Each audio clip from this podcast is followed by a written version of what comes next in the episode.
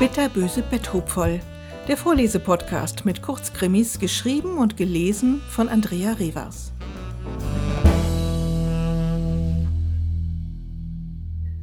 Mahlzeit. Frieda lag mit geschlossenen Augen genüsslich in der Mittagssonne und genoss die wärmenden Strahlen des Frühlings. Rings um sie herum summten die Hummeln auf der Nahrungssuche und erfreuten sich an den zahlreichen Gänseblümchen und Krokussen. So ließ es sich leben. Von der nahen Terrasse ertönte Stühlescharren und Geschirrklappern. Aha, es geht los. Frieda gähnte und räkelte sich ausgiebig. Ein kleines Häppchen würde ihr jetzt gut tun. Sie trottete in Richtung des Hauses und betrat leise die Terrasse. Der Laute hatte schon Platz genommen. Er war immer der Erste am Tisch. Als sie an ihm vorbeiging, tätschelte er sie gönnerhaft. Na, meine Schöne, gleich verwöhn ich dich, dröhnte er. Sie wandte ihm den Rücken zu und strafte ihn mit Verachtung. Da kam die Weiche mit zwei gefüllten Tellern und stellte sie auf den Tisch. Mahlzeit. Dabei übersah sie Frieda völlig und wandte sich wieder der Küche zu. Der Laute nahm ein Stück Hühnchen von seinem Teller und hielt es Frieda hin. Sie schnupperte kurz und zuckte dann zurück. Das roch irgendwie merkwürdig. Sie näherte sich erneut dem Bissen. Probieren konnte man ja mal.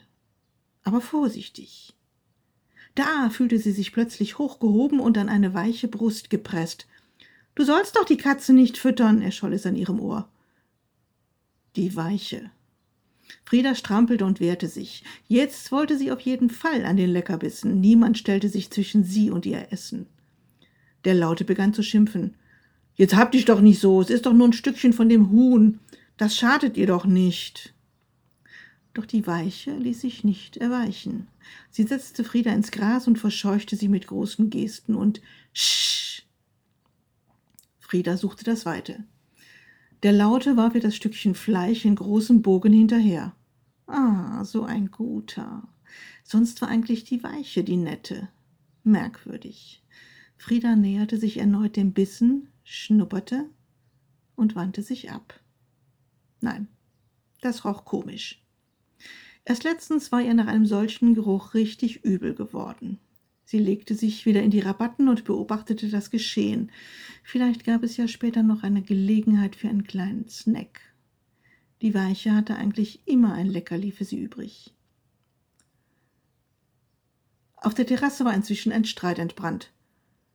Was sollte das denn jetzt? wollte der Laute wissen, und seine Stimme war noch lauter als sonst. Du sollst die Katze nicht füttern, außerdem ist das Essen viel zu schade. Seit wann das denn? Du gibst ihr doch auch immer was. Meinst du, ich sehe das nicht? Das ist was anderes. Die Weiche kam in den Garten, hob das Stück Fleisch auf und wickelte es in ein Papiertaschentuch.